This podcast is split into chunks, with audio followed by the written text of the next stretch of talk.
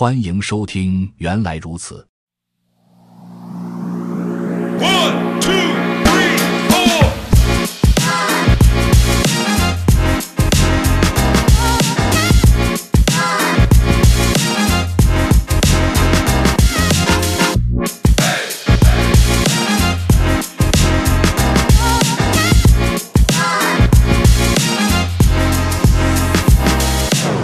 本期学习内容：Rust 程序设计语言之变量和可变性。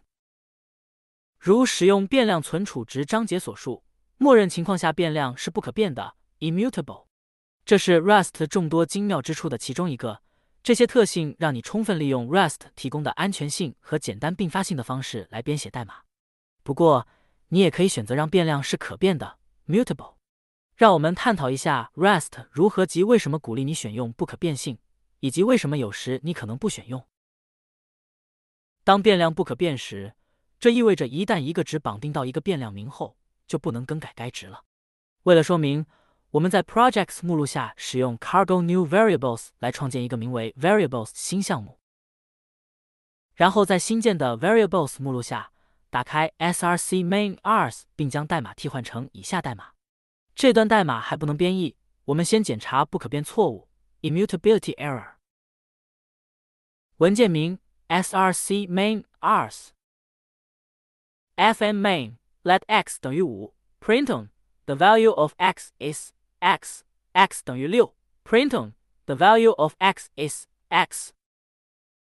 保存文件并使用 cargo run 运行程序，你将会收到一条错误信息，输出如下所示。美元 cargo run。这个例子展示了编译器 如何帮助你查找程序中的错误。编译器错误可能令人沮丧，但它们也只是表明你的程序做你想做的事情并不安全，并不意味着你不是一个好开发者。有经验的 Rustation Rust 开发者依然会遇到编译错误。上面的错误指出错误的原因是 cannot assign twice to immutable variable x。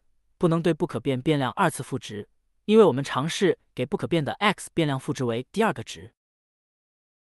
当我们尝试改变一个前面指定为不可变的值时，我们会得到编译器错误。这点很重要，因为这种情况很可能导致 bug。如果我们代码的一部分假设某个值永远不会更改，而代码的另一部分更改了该值，那很可能第一部分代码以不可意料的方式运行。这个 bug 的根源在实际开发中可能很难追踪。特别是第二部分代码只是偶尔变更了原来的值，Rust 编译器保证了当我们声明了一个值不会改变时，那它就真的不可改变。所以你不必亲自跟踪这个值，这可以使得代码更容易理解。但可变性有时也相当重要，可使代码更方便编写。变量只是默认不可变的，像第二章所做的那样，我们可以通过在变量名前加上 mut，使得它们可变。增加 mut 的操作还向以后的读代码的人传达了代码的其他部分将会改变这个变量值。例如，将 src main ars 改为以下内容：文件名 src main ars fn main let mut x 等于五 print on the value of x is x x 等于六 print on the value of x is x。 运行程序将得到下面结果：美元 cargo run 加上 mut 后，我们就可以将 x 绑定的值从五改成六。除了预防 bug 外，还有很多权衡要取舍。例如，在使用大型数据结构的情形下，在同一位置更改实例可能比复制并返回新分配的实例要更快。使用较小的数据结构时，通常创建新的实例并以更具函数式编程的风格来编写程序。可能会更容易理解，所以值得以较低的性能开销来确保代码清晰。常量与不可变变量类似，常量 （constant） 是绑定到一个常量名且不允许更改的值，但是常量和变量之间存在一些差异。首先，常量不允许使用 mut。常量不仅仅默认不可变，而且自始至终不可变。常量使用 const 关键字而不是 let 关键字来声明，并且值的类型必须注明。我们将在下一节数据类型中介绍类型和类型标注。现在暂时不需关心细节，只需知道你必须始终对类型进行注明。常量可以在任意作用域内声明，包括全局作用域。这对于代码中很多部分都需要知道一个值的情况特别有用。最后一个不同点是，常量只能设置为常量表达式，而不能是函数调用的结果，或是只能在运行时计算得到的值。下面是一个常量声明的例子：const free 下划线 hours 下划线 in 下划线 seconds u 三二等于六十星号六十乘以三。这个常量名为 three 下划线 hours 下划线 in 下划线 seconds，值设置为六十，一分钟内的秒数乘以六十，一小时内分钟数再乘以三。我们在这程序 rest 常量的命名约定是全部字母都使用大写，并使用下划线分隔单词。编译器能够在编译时计算一些有限的操作，这让我们可以选择以更容易理解和验证的方式写出这个值，而不是将此常量设置为值一万零八百。有关在声明常量时可以使用哪些操作的更多信息，请参阅 Rust 参考手册中关于常量计算的章节。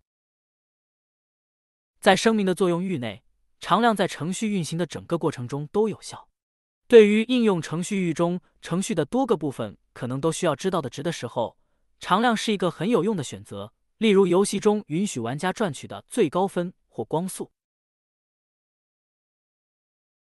将整个程序中用到的硬编码 （hardcode） 值命名为常量，对于将该值的含义传达给代码的未来维护者很有用。如果将来需要更改硬编码的值，则只需要在代码中改动一处就可以了。遮蔽，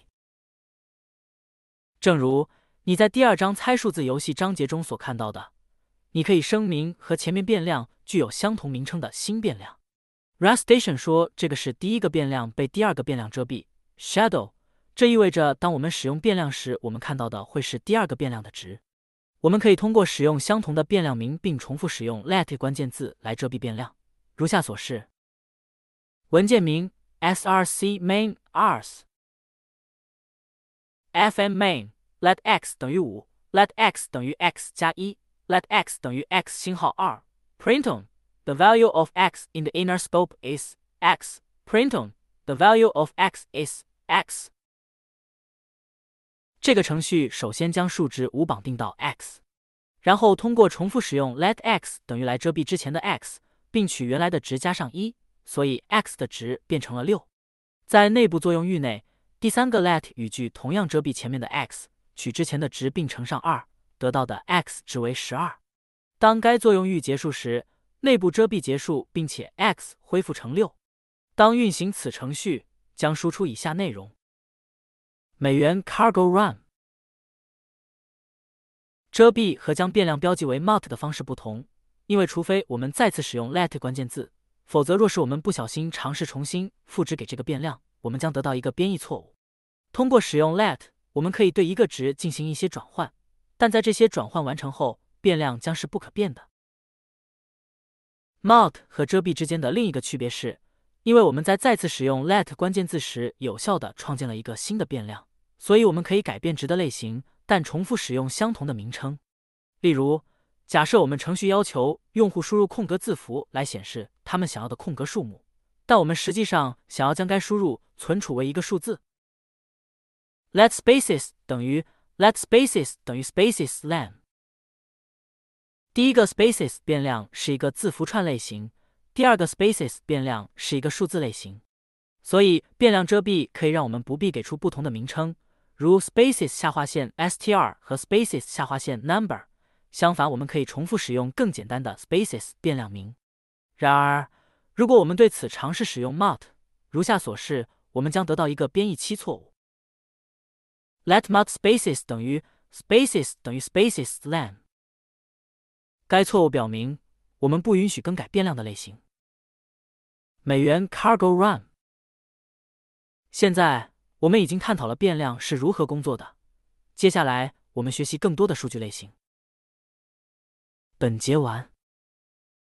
本播客已经上架小宇宙客户端和苹果播客平台，请搜索“原来如此”进行关注、点赞、收藏。非常期待您的意见与建议。